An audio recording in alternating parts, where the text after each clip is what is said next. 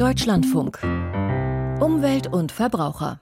Der Weltklimarat IPCC berät in dieser Woche über die Zusammenfassung des sechsten Sachstandsberichts zur Erderwärmung. In den drei seit August 2021 veröffentlichten Berichtsteilen wurden die neuesten wissenschaftlichen Erkenntnisse zum Klimawandel zusammengetragen. Katrin Hondel mit Details.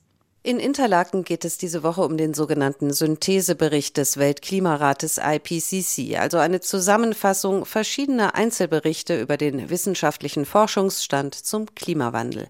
Der Synthesebericht werde unterstreichen, wie dringend nötig ehrgeizigere Klimaschutzmaßnahmen sind, sagte der IPCC-Vorsitzende Ho Sung Lee.